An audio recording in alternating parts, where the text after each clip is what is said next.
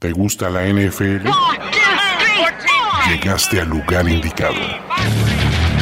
Primero y diez, el podcast. Primero y diez, el podcast. Impartiendo cátedra sobre la mejor liga del mundo desde 2008. Ulises Arada, Luis Obregón y Jorge Tinajero te dicen todo lo que necesitas saber sobre los emparrillados profesionales, con valiosas asistencias del mundo de la cultura pop. Primero y diez, el podcast.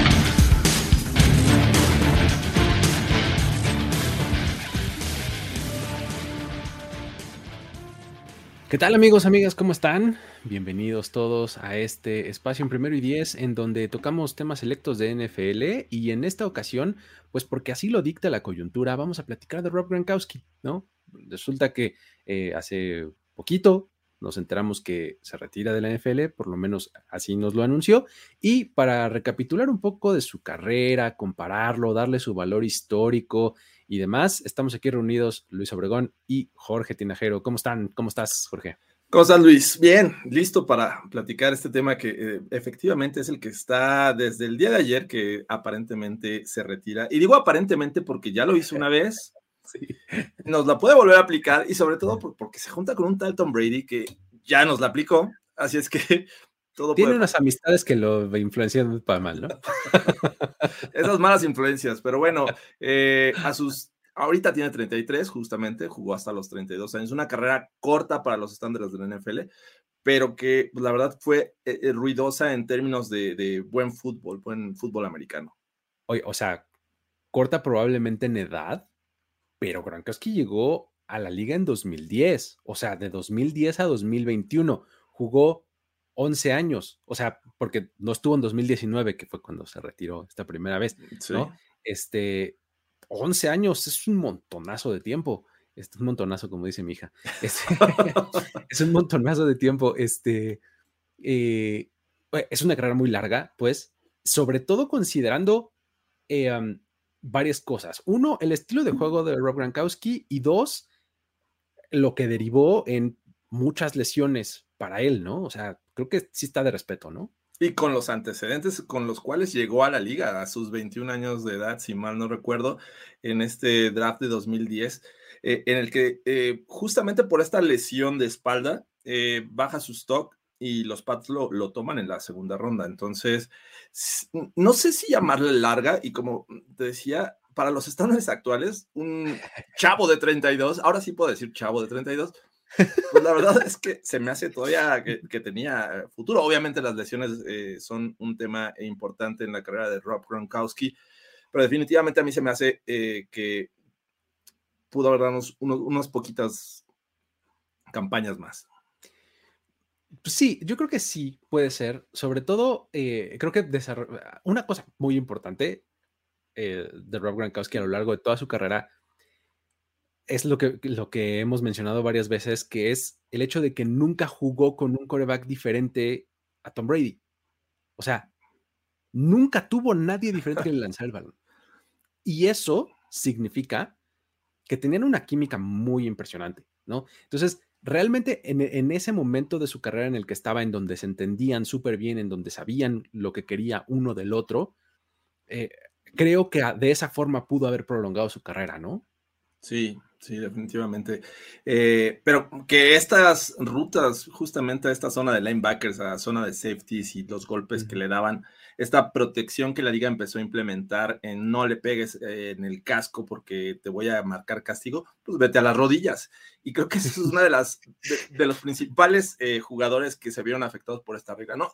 además, es complicado llegarle al tú por tú a Rom Gronkowski, un tipo de casi dos metros y 125 kilos es difícil ir al, cuerpo, entonces tienes que irte a, las piernas y las rodillas fueron de las más afectadas. Exacto, e, ese, es el asunto, ¿no? Que, o sea, tienes un tipo 1,98 por ahí. Sí, 1,98. 6'6, ¿no? Se supone que es como su, su eh, tamaño listado, pues, 6'6. Este. Está difícil llegar hasta allá arriba, ¿no? Ahora, con vuelo, ¿no? Un campo abierto, este, pues llegarle de frente o arriba está bien difícil. Seguramente vas a sacar la peor parte, ¿no? Entonces, ya de entrada le vas a llegar un poco más abajo, ¿no? Y luego si te dicen, ah, pero cuidado porque te castigo y además pues tú sabes que yendo abajo va a ser más fácil, entre comillas, llevarlo al piso, pues entonces lo vas a atacar ahí, ¿no? Eso. Y el golpe que le dieron, pues creo que fue su última temporada, ¿no? Cuando le pegan acá como en la espalda, este, o sea, porque ya como que esa era la cosa contra Gronkowski, ¿no? O sea, vamos a intentar pegarle fuerte porque ya sabemos que no está del todo bien, ¿no? Sí, no, y, recuerdo que en una ocasión el safety TJ Ward jugando para los Browns eh, le, truena la rodilla y lo deja fuera. Eh, y luego con los Broncos también va directo también a las piernas. Entonces, eh, ya le tenía tomada la medida a Rob Gronkowski, pero definitivamente era un tipo muy complicado de, cubrir precisamente por estas, estos factores, esas características físicas con las que tenía. Es un objetivo muy grande para el centro del terreno de juego, lo cual Tom Brady lo agradeció y a, pesar de lo pesado que se veía, porque me parece que físicamente es de estos Titans tradicionales que la liga tenía en los 60, 70. Eh, el cual era bloqueador antes que ser un objetivo en el juego aéreo en la actualidad, pues obviamente eh, necesitas recurrir también a tu Tyren en el juego aéreo, pero las características físicas eran eh, un tipo robusto que sabía bloquear y era un asset, un, un, este, un activo muy importante para el juego terrestre de, su equipo, en muchos años con los Pats, recientemente con los, con los Bucks. Sí, que eso también es bien importante destacar de su juego, ¿no? Que, realmente era muy buen bloqueador. O sea, cuando, cuando se alineaba junto al tackle, que además era muy seguido, O sea, no, no era tan slot tight end como podría pensarse.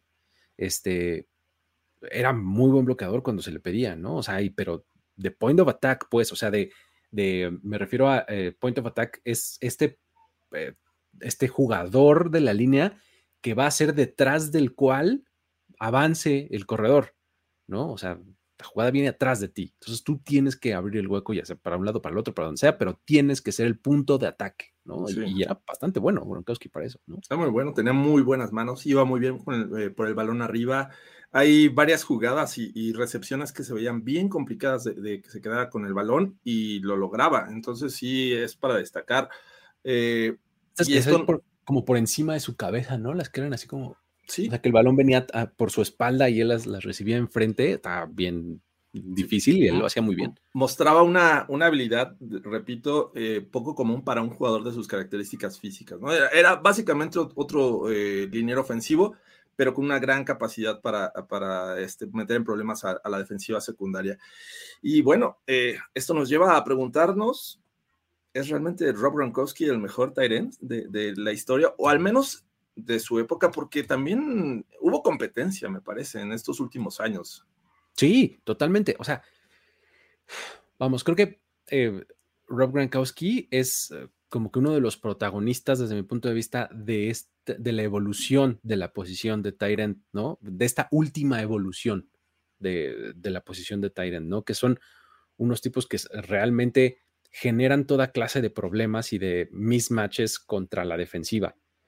Eh, que es actualmente el mejor escenario que un equipo quisiera tener en su tight end. O sea, es un tipo que es demasiado grande para los linebackers, muy pesado para los safeties, este, buen bloqueado. O sea, es una pieza que va a descontrolarte a la defensiva, ¿no? Esa es como la última evolución, la más reciente que quieres tener en tu tight end, ¿no? Creo que fue uno de los protagonistas de esta última, de esta última evolución y es súper dominante. O sea, toda su carrera puso tremendos números, tuvo tremendas, eh, tremendos reconocimientos también, ¿no? Yo creo que nombrarlo como el, más dominante de esta última era me parece muy acertado. No sé qué opinas. Sí, y, creo que usas una, una, palabra que me gustó y que también podría ser el último eh, con estas características eh, de, aquellos de antaño, ¿no? Este, Pensando en incluso un Tony González, que también fue un tipo muy dominante, fue muy bueno y que también era físicamente este, imponente, ¿no? Y creo que la NFL está tendiendo a transformar la muchas posiciones. Me parece que el linebacker, el safety podrían llegar a ser una misma. Eh, el caso del outside linebacker, el defensive, no sé pero creo que la de Tyrant está en, esta evolución o posiblemente ya está terminando a, ponernos estos Tyrants que son físicamente más atléticos, no se ven como un tackle ofensivo eh, eh, y que tenemos ejemplos actuales como el, caso de Travis Kelsey, el, caso de, George Kittle y muchos otros que ya no tienden a ser estos físicos, no, no son un tackle ofensivo más, que se pueden alinear en el slot y que causan muchos problemas, pero que también físicamente pueden hacer el trabajo para bloquear. Entonces, creo que podríamos estar viendo el último Tyrant con estas características. No sé si la NFL vaya para allá. Eh, en, este draft que eh, estaba McBride, el, el Tyrant que seleccionaron este, los Cardinals, los Broncos fueron por, por Dulcich, pero no se ven físicamente como, como un Rob Gronkowski. Sí, no, o sea, es que ya eh, hoy día, pues digo, creo que la muestra más clara es Kyle Pitts, ¿no? O sea, Kyle Pitts es el como que ya exactamente el prototipo de lo que van a ser de ahora en adelante los Tyrants, ¿no? Porque es un receptor para todo fin práctico, ¿no? O sea, tiene una posición, un nombre ahí de posición Tyrant y que va a jugar en su contra a la hora de que quiera cobrar. Nada más. ¿No? Este es lo único, porque realmente es un, el tipo es un receptor, ¿no? O sea, los, eh, los Mike Sikis, los este, Dallas Gather, cosas así, pues, tienden mucho más a eso, ¿no? Y Rob Gronkowski fue justamente esta, esta mezcla, este animal eh, ahí híbrido entre lo que hacían antes los Titans con lo que hacen ahora, ¿no? Creo que a mí eso, eso me parece valiosísimo de él, de, como personaje, ¿no? De, la liga. Sí, que cada vez es más difícil encontrar este, este jugador que haga bien las dos eh, más grandes asignaciones que tiene un Tyrant, ¿no? Bloquear y ser eh, factor en el juego aéreo. Que muchas veces dicen, eh, es que tiene excelentes manos, es que puede, ya con el balón puede generar yardas después de la recepción, pero no es el, mejor bloqueador. Entonces. Y es que eh, eso actualmente esquemáticamente, pues puede ser una ventaja y una desventaja, ¿no? O sea, puedes planear en torno a tu Tyrant Travis Kelsey, ¿no? O sea, ve a los Chiefs y ahí está un ejemplo de cómo hacerlo, ¿no? pero también del otro lado es, un, es una señal bastante clara para la defensiva, ¿no? O sea, pues ahí está Travis Kelsey, pues quiere decir que va a salir a pase, o sea, mete personal, este, dime, nickel o algo, ¿no? o sea, me, cambiaste tu personal para adecuarte a eso, porque pues, las posibilidades de que el equipo corra disminuyan, disminuyen, pues, ¿no? Este, y, aunque corrieran, pues de todos modos no es que él vaya a ser un, un factor muy importante en el bloqueo, ¿no? Entonces, eh, te digo, puede jugar a tu favor o en tu contra, ¿no? Este, en cambio tienes a Gronkowski, pues igual puede hacer las dos cosas. Claro. Pues está, estaba interesante esquemáticamente. Pero bueno, creo que por lo menos dominante sí fue por esas razones, ¿no? Versatilidad, bloqueo, atrapando pases y además dominante, este, en términos de logros, ¿no? O sea, Estamos ante un tipo que tuvo dos, cuatro, cinco nombramientos al Pro Bowl, cuatro nombramientos al primer equipo al Pro, que fue eh, jugador ofensivo del año, ¿no? Fue Comeback Player of the Year. Comeback Player of the Year. Sí, fue Comeback Player of the Year. Y pues ganador del Super Bowl cuatro veces, ¿no? O sea, sí está muy impresionante, ¿no? Está, cañón. Y, este, por acá nos dicen que el mejor Tyren, obviamente es Hall of Fame, eh, va a ser Hall of Fame. Eh, Yo creo que sí. Yo creo que no hay mucho, no hay mucha duda. No hay mucha duda al respecto. Eh, y este, pero esto también nos lleva a pensar y a evaluar si realmente es uno de los mejores de todos los tiempos, porque hay, hay mucho talento y ha habido mucho talento a lo largo de la historia. Muchos no nos tocó verlos jugar únicamente por, por film, eh, este, por, por NFL eh, Films. Sí, eh, clases de historia, ¿no? Que uno, uno toma en su, en su computadora. Que, que, las debes de tomar y que están al alcance de cualquiera de ustedes. veía un dato interesante de Rob Gronkowski. Tenía una anotación cada 6.6 eh, recepciones. O sea, es lo que te aportaba Rob Gronkowski en el terreno de juego. Cada 6.6, casi 7 recepciones eh, que tenía Gronkowski, venía una anotación. Entonces, también fue brutalmente productivo en, su carrera. Sí, lo aprovecharon muy bien los Pats. Sí, tiene sentido. Fíjate, está rápida la matemática. O sea, tú divides 621 entre su número de pases de touchdown, que fue 92 6.75, exactamente. Me fallaron. Y bueno, en playoffs, brutal también los números. Ah, eh, también falta, que puse pura temporada regular. Pero efectivamente, o sea, o sea, si te voy a lanzar el balón siete veces y vas a anotar un touchdown,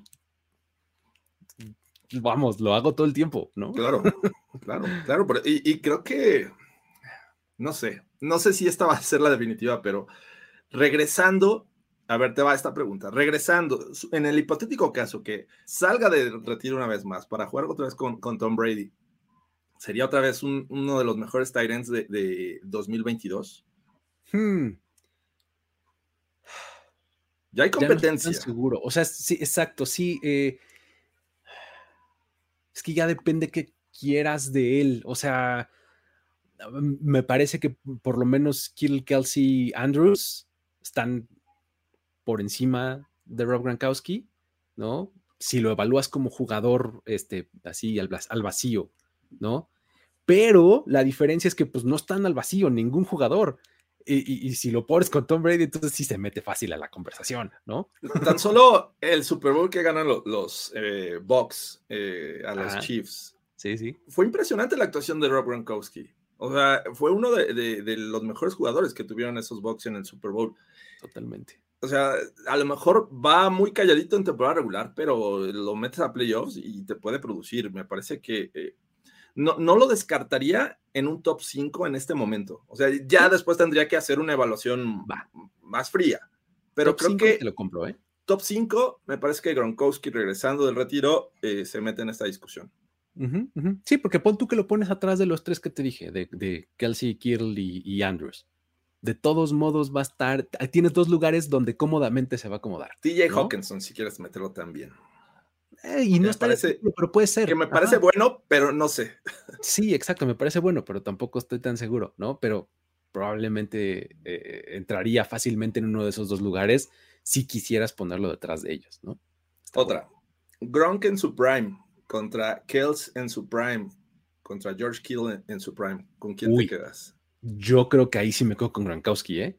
Es que Rob Gronkowski en su prime era, ilegalidad, o sea, estaba muy impresionante. O sea, estoy hablando de, este, no sé, 2011, 12, 13, por ahí, que era un poco el principio de su carrera, pero era cuando era más dominante, ¿no? O sea, estaba muy, muy, muy, muy impresionante. Darren Waller es el la evolución última, ¿no? O sea, es de los Kyle Pitts del mundo, ¿no? Sí. O sea, este. así lo veo yo. A ver, ¿cuándo fue? 2021 fue el primer año de, de 17 juegos o fue el 2020? Ya, ya 2021 fue el primer año de 17. Sí, ¿verdad? Entonces, solamente tres temporadas jugó 16 juegos. Solamente en tres en su carrera por las lesiones. Efectivamente casi llegó a 10.000 yardas. O sea, increíble. Creo que definitivamente yo también me quedaba con, con Gronkowski en su prime. Su prime, sí. Sí, sí, era, era muy, muy bueno. Era, era imparable, me parece, en ocasiones. Ya, eh, algunas cosas por aquí nos las mencionaban, arrastrando rivales. Parecía que ya lo tenían, este... Eh, ya no podía avanzar más y el, el tipo seguía hacia adelante. Era, era este, bastante bueno, Rob Gronkowski. A ver, el momento injusto de, de, de, este, de este programa. no podemos olvidar el Hail Mary de los Dolphins donde él se metió como safety. Sí, tuvo sus momentos, Rob Gronkowski, es cierto. Lo pones de safety, por favor. O sea, donde no hizo nada, así no, hubiera estado y estorbaba menos. Podría correr rutas decentes, podría llevarse tal vez a, a, un linebacker por ahí, a un safety pero ya ponerse como, como jugador de la defensiva secundaria y... Pero eh, en campo abierto, por favor. En, campo abierto, no, ahí se vio muy mal. Otra de las que se vio mal, si, mal, si, si, no estoy, no, me está fallando la memoria, eh, ¿recuerdas que también alguien, eh, él, él se para y, y, este, y le da sobre el suelo, creo que fue al cornerback de los Bills. A ah, este, caray. Ah, sí, no me acuerdo. A ver. Sí, sí, sí. Ok, está bueno. A ver si alguien ahí en los comentarios se acuerda de ese. Sí. Échenoslo. Creo que ahí, no recuerdo cómo estuvo la bronca, pero él sí este, da, da un, buen llegue. Dice, el Helmery que no atrapó en el segundo. me acordaba yo. Exactamente, yo también me acordaba de ese que eh, le, eh, pega así entre manos, en un montón de manos, y se ve como el balón cae, no sé, como a una yarda y media de Rob Gronkowski lo ve caer así. Y todo el mundo se solo Sí, es cierto, ese, ese Helmery estuvo cerca de Gronkowski de, quedarse. Pero, y como personalidad, la verdad es que es un tipo, digo, hasta, hasta cae bien, ¿no? Y creo que se la va a pasar muy a gusto ya en su retiro a sus 32 años, o sea, el, tipo le encanta la fiesta. Pues fíjate, cuando se retiró en 2019, que no, que no este, participó en toda esa temporada, se fue a la lucha libre. Me ah, parece ideal su personal para la lucha libre, ¿no? O sea, es es un tipo que justamente es ese grandote, fuerte, no sé qué, este, eh, muy escandaloso, ¿no? Una personalidad grande, ¿no? Me parece ideal, ¿no? Sí, sí, sí. Recuerdo esa etapa en, en, este, antes de la pandemia, justamente en ese Super Bowl eh, de la temporada 2019 que fue en Miami, eh, organizó un evento ahí en Miami, una, Super Bowl Party, y, y, este, y se veía que iba a estar bastante bueno. Eh, te digo, le, encanta la fiesta, me parece que es de esos que con los que podría salir eh, un viernes por la noche y pasártela a todo dar. Increíble, sí, pues sí, cómo no, sí, sí, sí. Ahora, eh, hemos platicado mucho de, cómo está Rob Gronkowski contra los que están actualmente, ¿no? ¿Por qué no nos vamos para atrás? Porque ahí es donde podemos empezar a darle su valor un poco más justo en el todo en el panorama completo de la historia de la NFL, porque pues no se nos puede olvidar que la NFL tiene más de 100 años de historia, ¿no? Entonces, este, pues vaya que ha habido Titans importantes, ¿no? ¿Por dónde empezamos? ¿Por los más viejitos o por los no tan viejitos? Ah, digo, los más viejitos, a lo mejor no tengo el nombre presente, pero creo que el que más ruido ha hecho porque era una NFL en la que no se acostumbraba a lanzarle a los Titans. De por sí no se acostumbraba a lanzar. Era primero a carrear, primera, segunda y posiblemente hasta tercera a carrear el balón y después lanzabas.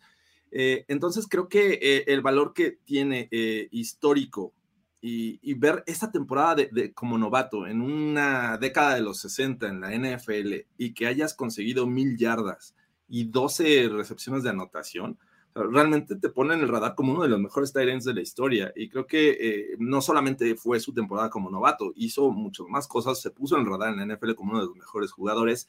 Y Mike Ditka me parece que tiene este, este lugar en la historia que no tan fácil lo va a ceder. A, pesar que hayamos visto un Rob Gronkowski tan dominante este, en su era, me parece que lo que hizo Mike Ditka es difícil de decir, quítate porque ya llegó Gronkowski está muy impresionante. O sea, y es que Mike Ditka también de repente ya está en nuestras cabezas como un personaje también, ¿no? Sí. O sea, como Da Bears, ¿no? Y este, lentes y. Fue la cara de la franquicia. Ajá, lentes y bigote y no sé cuánto, ya como coach, ¿no? Y 85 y no sé cuánto. O sea, creo que ya está muy en esas, ¿no? Eh, nuestra, nuestra cabeza.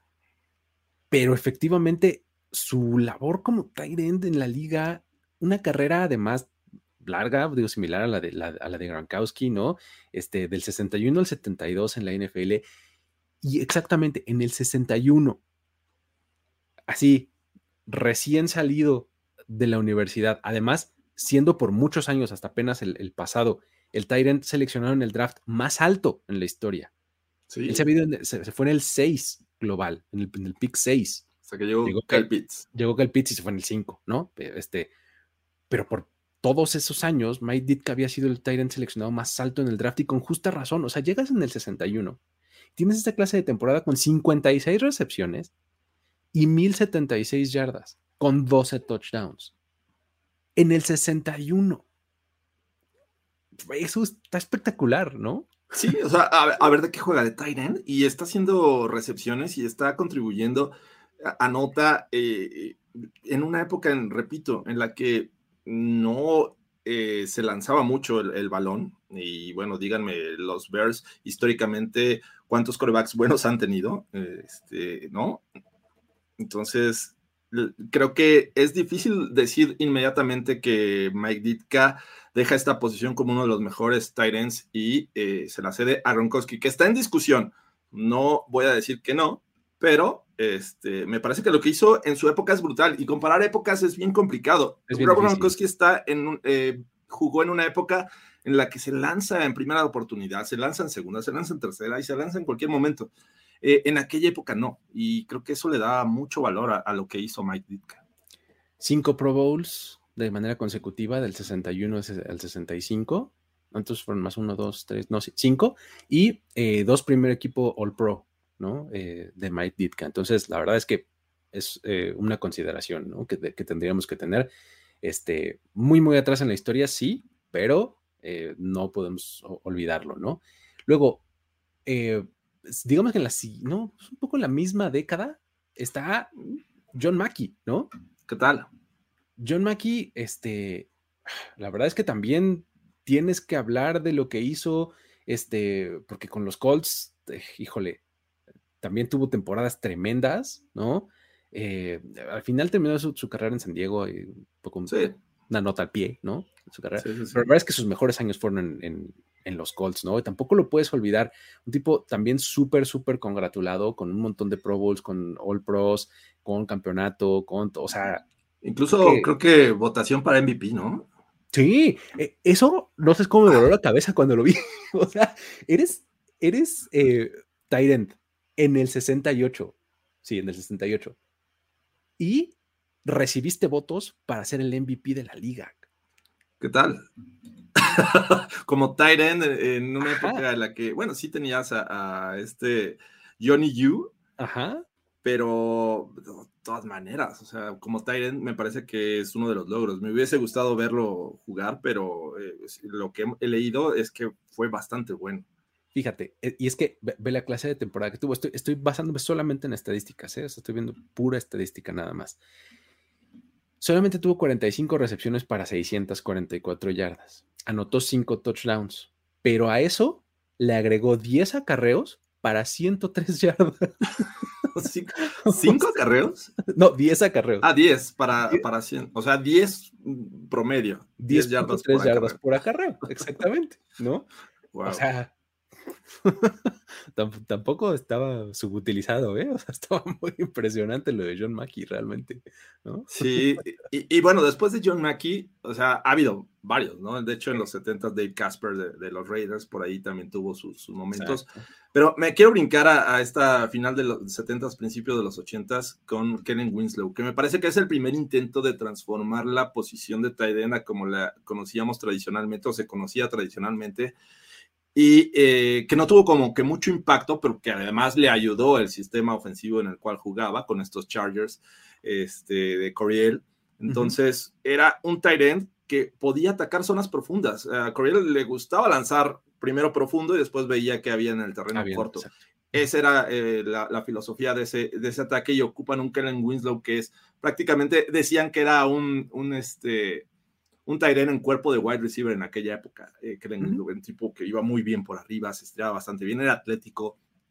Y creo que también está eh, en, esta, en estos libros de la historia de los Titans como uno de los mejores. Sí, totalmente, porque justamente él, creo que él es el, el punto de partida para que la posición empiece a cambiar, ¿no? Este, la utilización que le daba eh, Coriel era justamente esa. Eh, de entrada, ¿dónde lo alineaba? ¿no? Lo dejaba de poner en tres puntos junto al tackle para abrirlo y colocarlo en el slot como, la, como el receptor Y, ¿no? Como el receptor número 3 del equipo, ¿no? Entonces, eso ya era así súper revolucionario para la época, ¿no? Sí. Hoy día es la cosa más básica del mundo, pero en algún momento a nadie se le había ocurrido, ¿no? Y Dicen que uno de, los principales eh, factores porque Downfall se puso como uno de los mejores de su época. Exactamente, porque estaba, tenía a su disposición esa clase de herramientas, ¿no? Y sí, claro que Kellen Winslow es, es una consideración que tenemos que tener también entre los mejores de la historia. Y más o menos al mismo tiempo, estaba por ahí Ozzy Newsom. ¿Qué tal? Sí. Que tampoco podemos olvidar, ¿no? O sea, también es un, un Tyrant que, que también tuvo una carrera bien larga. O sea, empezó a jugar en el 78 y se retiró hasta el 90. 90. Sí, eh, jugaban los Browns. Eh, Toda su carrera con los Browns muchos de los que nos ven ahorita dicen, e, el, Ozzy Newsom que, de la oficina de los Ravens que los llevó al Super Bowl y que hacía buenos drafts, bueno, él jugaba como Tyrant y, era también bastante bueno eh, en una ofensiva con Bernie Kosar, Eh, recuerdo vagamente este, cómo, cómo jugaba eh, Ozzy Newsome, pero me parece que era de lo mejor que había en, esa época, en los 80 principalmente, cuando los Browns estaban en el radar, se quedaron al borde del Super Bowl y una de las piezas importantes de ese equipo era Ozzy Newsome. Exactamente, tres Pro Bowls, uno All Pro, par de temporadas de, de mil yardas, ¿no? Apenas las rebasó en, en 81, tuvo mil dos yardas y en el 84 tuvo 1001 yardas. Pero, que era bien complicado ver un Tyrant rebasar las mil yardas. Mil yardas era una cosa de locura, ¿no? Sí, sí, sí, Pero, o sea, hubo otras veces que quedó cerca, o sea, 970, este, digo, tuvo varias temporadas bastante, bastante productivas por aire, ¿no? Pero realmente también, insisto, lo que aportaban era mucho en bloqueo, mucho en, este, en esquemas y demás, ¿no? Que no necesariamente era atrapando el balón, ¿no? Sí, sí. Y, Pero bueno. Y de ahí viene la conexión justamente con Shannon Sharp, otro Tyrant que me parece que transformó eh, la posición de Tyrant. Y hay que decirlo, eh, su, llegando a la NFL, eh, bueno, él jugaba en Savannah State, en esta universidad, que no muchos tienen en el radar, pero que su posición era wide receiver, o sea, no era, no era un tight end, no era un tight end como tal. Eh, cambia de posición, los Broncos lo aprovechan muy bien y era un tipo nada convencional en cuestión de, físico comparado con otros Tyrants. Por ahí mencionaban a Ben Coates, que me parece también era otro tackle que era muy bueno saliendo a, pase. Eh, y lo que hace Sharon Sharp es ah, ocupar su, su físico, su velocidad eh, para hacer un mismatch contra los linebackers y algunos safeties. Y bueno, pues, obviamente ayudó mucho esta química que hizo con, con John Elway. Eh, tenía muy buenas manos y eso le ayudó para, para eh, revolucionar. Fue uno de los primeros tight ends, eh, me parece, perdí el, dato, pero en tener más, de, más temporadas de, mil yardas, si mal no recuerdo. Y me parece también que rebasa las diez mil yardas en su carrera.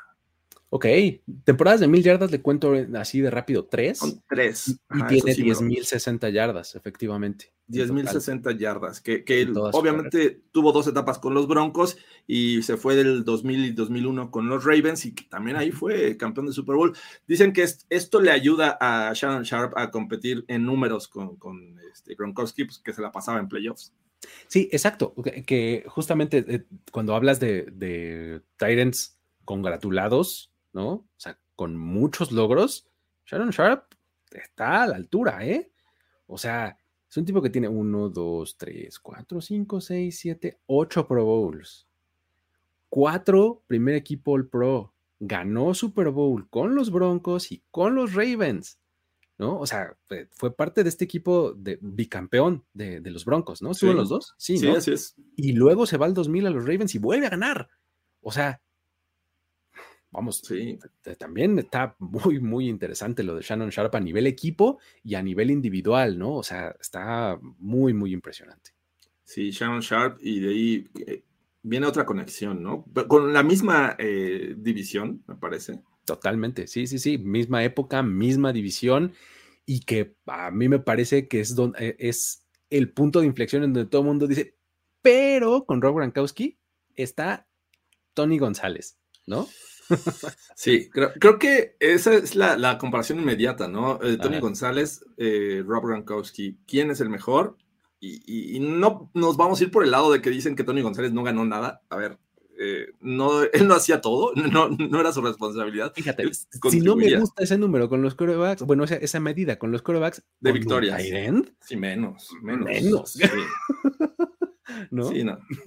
E, e, era impresionante eh, lo que aportaba Tony González a estos Chiefs, que también pasó por varios corebacks en los Chiefs, ¿no? En una época de, estabilidad en la posición eh, y que era muy dominante. Me parece que es de estos primeros a los que yo vi que les tenían que poner un cornerback y eso también te daba un mismatch físico, pero que era necesario para poderlo cubrir y, y así lo hizo Chan Bailey en algún momento con los Broncos, pero era impresionante lo que hacía Tony González.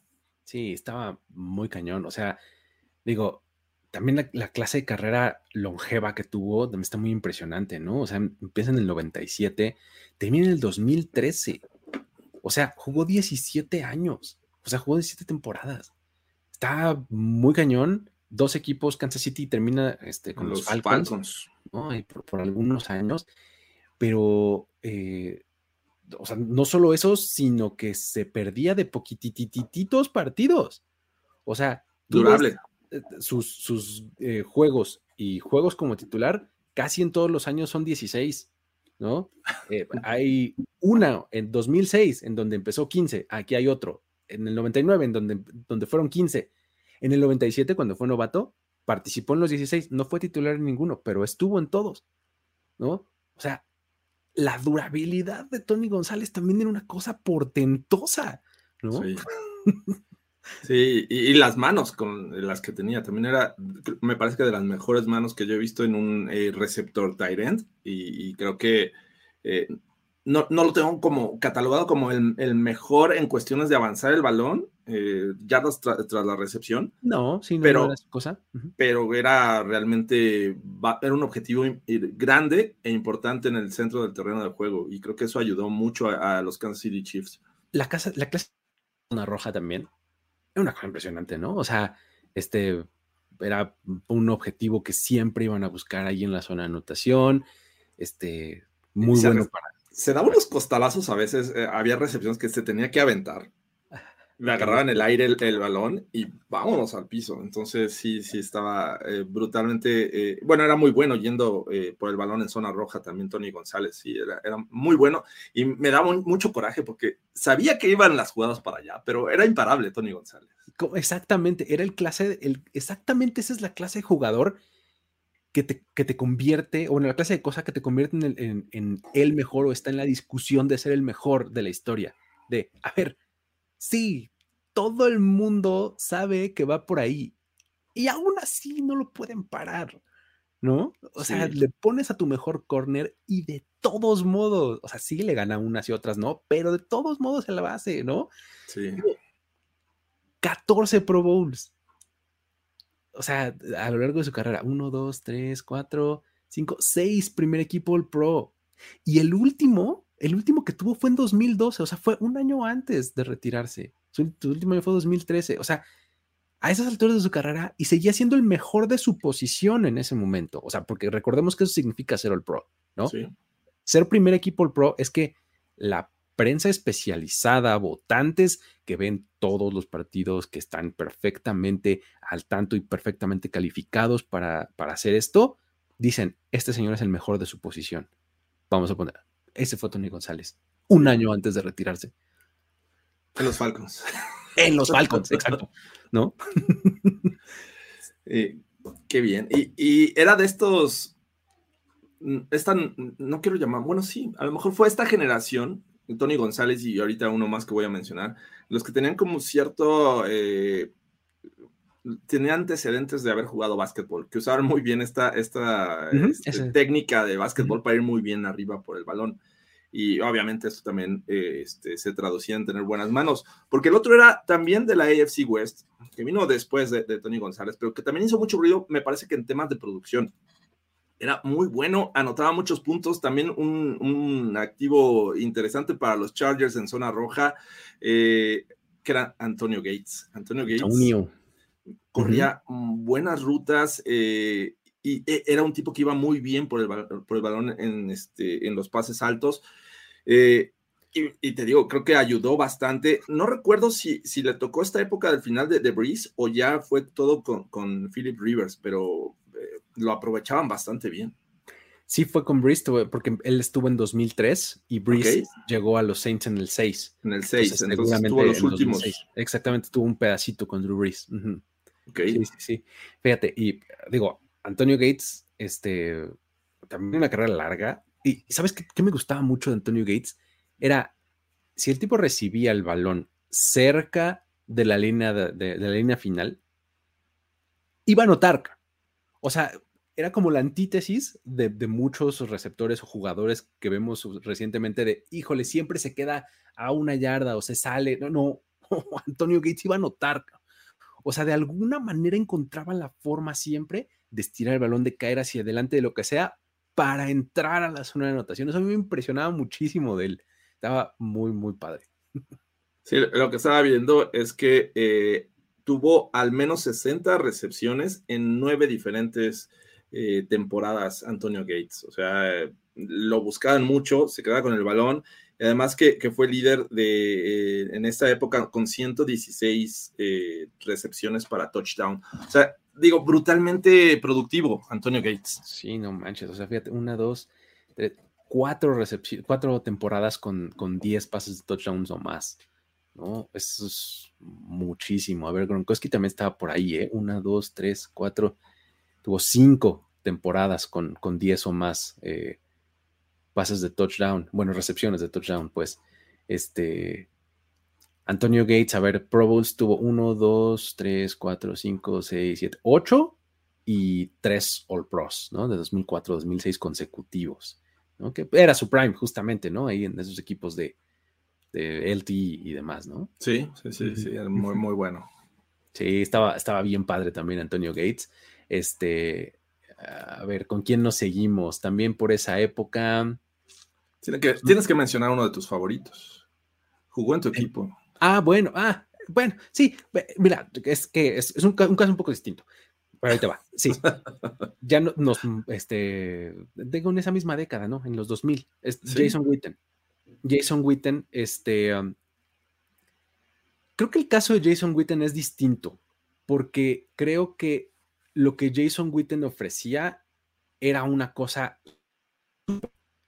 o sea, el techo que podías alcanzar con Jason Witten era muy bajo. O sea, no era un tipo big play, no era un tipo que, fueras a que fuera a anotar este 10 mil veces. O sea, lo que el tipo era seguro. O sea, si le lanzabas el tipo lo iba a atrapar. O sea, era súper, súper seguro. Consistencia, ¿no? Creo que no podemos decir el, el, gran Jason Witten transformó eh, o revolucionó su posición. No. Pero me parece que en cuestión de consistencia eh, era un tipo confiable para los Cowboys, para Tony Romo. Eh, sí. y, bueno, para muchos es Hall of Famer, y, creo que necesitaba escuchar tu opinión sobre Jason Witten, porque sé que también es uno de tus jugadores favoritos.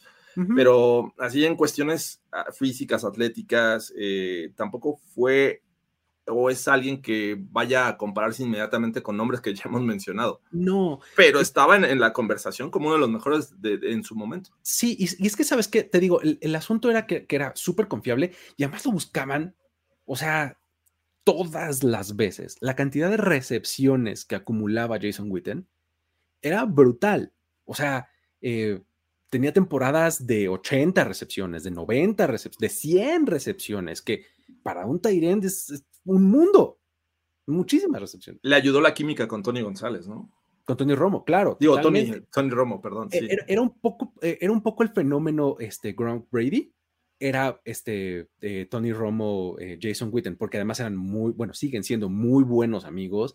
Este Jason Witten abrazó a Tony Romo luego, luego desde que llegó como, como drafted y se hizo su cuatito y demás. O sea, sí, totalmente. La química estaba ahí y ante la duda, el, este, el two yard out de este, a Jason Witten era lo que nunca fallaba a los Cowboys, ¿no? O sea, esta ruta que da dos yardas hacia afuera y ahí estaba Jason Witten pegado al sideline, siempre la atrapaba. Eso y la, este, la ruta de opción, o sea, que sale desde el slot, cinco yardas y lee su cobertura y se detiene o corta hacia afuera, de eso construyó su carrera Jason Witten, de esas dos trayectorias. Y lo hizo súper bien. ¿no? Este, no es quitarle ningún mérito, ¿no? Pero este, sí, es, es un espécimen un poco distinto, creo yo.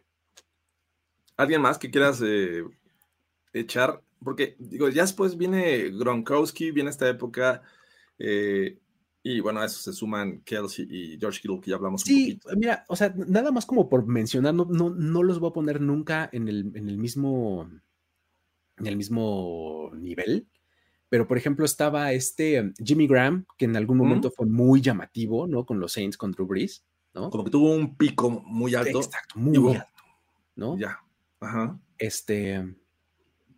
Pues Greg Olsen. Greg Olsen era un poco Jason Witten, creo yo. ¿No? un, mejor Jason Witten o, al mismo nivel? Porque a mí se me hace que Greg Olsen tenía ciertas cualidades que, que lo hacían verse bien, ¿no? Porque pasó por Chicago, sufrió en Chicago, se fue a los Panthers con Cam Newton y aún así estuvo siendo relevante. Puede ser, ¿eh? Tienes razón. Creo que sí. Creo que sí está un poquito, un poquito eh, diferente y mejor que, Jason Witten en, cuanto a potencial. Este, estoy viendo, digo, no había como reparado en, la carrera de Jason Witten acumulada, ¿no? También tiene un montón de reconocimientos. Perdón que me regrese, pero es que fíjate, me llamó la atención meterme y ver 3, 4, 5, 6, 7, 8, 9, 10, 11 Pro Bowls también a lo largo de su carrera. Ok. Solamente dos All Pros en 2007 y en 2010. Este, se perdió de la temporada 2018. No sé qué demonios fue a hacer a Las Vegas. Este, Para alguien catalogado por Luis Obregón de que no tiene el techo tan alto, dos All Pro, la verdad es que está impresionante. Pero es que fíjate, o sea, lo que te decía, lo de las recepciones, ahí te va. Más de qué, ¿qué te gustó? ¿80? Recepciones son muchísimas, ¿no? Pronto sí, sí, sí. Más de 80, aquí hay una, dos, tres, cuatro, cinco, seis, seis temporadas con más de 80 recepciones. O sea, incluidas incluida una de más de 100 recepciones, con 110 recepciones en 2012, cabrón. Consistencia y grosería. Sí. Una, dos, tres y cuatro temporadas de más de mil yardas. Incluida una de más de 1100. ¿Eso lo hace Hall of Famer? Yo creo que sí. O sea, a mí, a mí me parece que Jason Witt es un tipo que, que, que, puede, que tiene las credenciales para ser Hall of Famer. O sea, sí.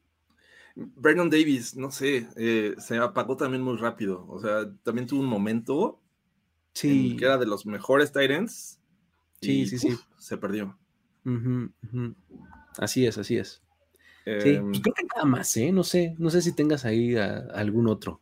Digo, reconocimiento así rápido. Eh, Jack Smith, que, pasó por los Cowboys también, y eh, fue relevante con los Cardinals en el 60-70. Eh, el caso de eh, también Dave Casper, ya lo me había mencionado, eh, y Todd Christensen, que, nos lo vendían como el, este, hombre lobo. Yo recuerdo muy bien su, mote, así es que este, también fue de esos Tyrants que no usaban el 80. Dallas Clark, ¿cómo se te hace Dallas Clark? Porque tengo ahí un tema. No, no estoy seguro. O sea, no, o sea, Dallas Clark me parece que era el producto de, un tremendo equipo de los Colts. O sea, me parece que era, eh, pues estaba en un equipo con Reggie Wayne, con este Marvin Harrison, con Peyton Manning, con eh, Jeff Saturday en la línea. O sea, me parece que estaba cargadísimo de talento ese equipo que eventualmente iba a, iba a haber espacios en el centro del campo para Dallas Clark. ¿Que lo sabe aprovechar? Claro que sí pero no necesariamente me parece el mejor. Según yo recuerdo, él comenzó siendo fullback. por eso usaba el 44. Por eso usaba ese número. Sí. Exacto. Y después vieron que tenía buenas manos y bueno, fue eh, evolucionando a, a Tyrant, pero eh, también no creo que haya sido de, los mejores eh, de la época. Y bueno, creo que con eso tengo ya mis nombres. Por acá nos mencionan si ya, nos dice Miguel que si ya hablamos de Kellen Winslow, ya. No, no de Junior, del papá. Eh, ¿Recuerdas que llegó con un gran cartel su, hijo Kellen pues, Winslow? es que nada más se llamaba Kellen Winslow. nada más. JR ahí, este, en pequeño, pero sí. sí, a ver, Charlie Sanders, por ejemplo. Charlie Sanders, eh, él jugó en los Lions en los 60, 70. Sí, sí, sí, sí. A ver, Charlie Sanders. Vamos a ver qué tal. Ay, lo escribí mal. Falta una Ahí está. Charlie, Sanders. Me más o menos, digo, del 68 al 77. Eh, eh, tiene aquí 4 y 3, 7 Pro Bowls, 2 All Pros. En recepciones, pues digo, para la época eran temporadas de 30 y medias recepciones. Yardas, oye, pues no está mal, ¿eh? 500, 600 yardas, ¿no? Poco touchdown, creo que sus aportaciones deben haber estado en otro lado, ¿eh? Este, porque no necesariamente, mira, también tuvo, wow, también tuvo votos para el MVP en, el 70, ¿no? Eh, recibió votos para MVP. Mm, Offensive Rookie of the Year, ah, no, recibió votos para Offensive Rookie. Ok. No tengo muy presente yo a Charlie Sanders, ¿eh? ¿Para qué les invento? No. O sea. Porque no muy bien. a Brent Jones, eh, Brett Jones, ese sí lo recuerdo. Eh, tampoco me parece este tremendamente bueno. Bueno, entonces, conclusión, ya vamos a, cerrar este show. Venga, a ver. Eh, Yo me quedo con Tony González. El mejor Tony González. Yo me quedo con Tony González. O sea, eh, me parece que el body of work es más largo, tiene mucha más durabilidad. Este, y estuvo, con muchos equipos. Y con muchos corebacks. Sí, en equipos mucho más malos, ¿no? Que los Patriots y los Buccaneers. Este tuvo muchos corebacks. A mí me parece que Tony González se acaba quedando por poco con ese título. Sí, eh, creo que eso le da ventaja. Yo también creo que Tony González debería ser el mejor de, todos los tiempos. Gronk le faltó. Eh, no es su culpa de las lesiones, o sí, no lo sé. Eh, me, cuesta trabajo echarle la culpa a un jugador por sus lesiones, porque al final cuando estás... Ya el hecho de hacer un deporte de, alto nivel este, te, expone a una lesión, pero bueno, no, me, no meter en ese tema. Creo que top 3 sí dejo a Gronkowski. sí, sí, bien. Sin problema, pero para mí tampoco es el mejor de todos los tiempos. Eh, creo que me quedo con Tony González. Sí, yo también, yo también. Me parece que esos factores son los que lo distinguen para mí. Longevidad, durabilidad y lo que tenía en torno a él. Sí. Me parece que es lo que le da el, este, el, levantón. Por poco, ¿eh? pero me parece que sí es este, sí es mejor Tony González que, este, que Rob Gronkowski, que de cualquier manera tuvo una carrera súper, súper, súper admirable este, que va a pasar a la historia, que vamos a apreciar durante mucho tiempo y demás. Si es que no regresa esta temporada. Justo ese if.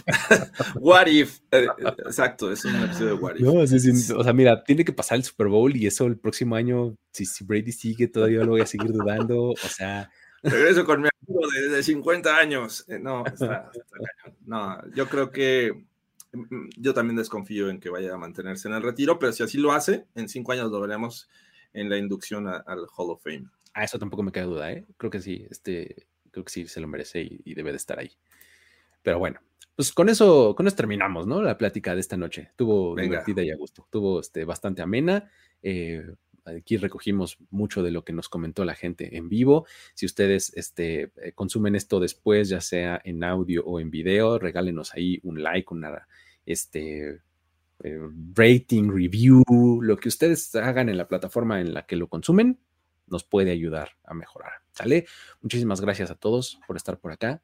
Em, el día de mañana es jueves y espero que haya eh, Film Room. No estoy seguro de que lo haya. Yo también espero, yo también espero, pero eh, estén al pendiente de las redes sociales de Primer y ahí les estaremos informando. Muy bien, ya está. Y este, em, con eso nos despedimos. Muchísimas gracias, Luis Obregón, Jorge Tinajero. Hasta la próxima. Bye bye. La celebración ha terminado. Primero y diez, el podcast. Primero y diez, el podcast. Más verdades, desvaríos y sinsentidos en la próxima emisión de Primero y Diez, el podcast. Conducción, guion y concepto. Ulises Arada, Luis Obregón y Jorge Tinajero. Producción y voz en off, Antonio Sempere.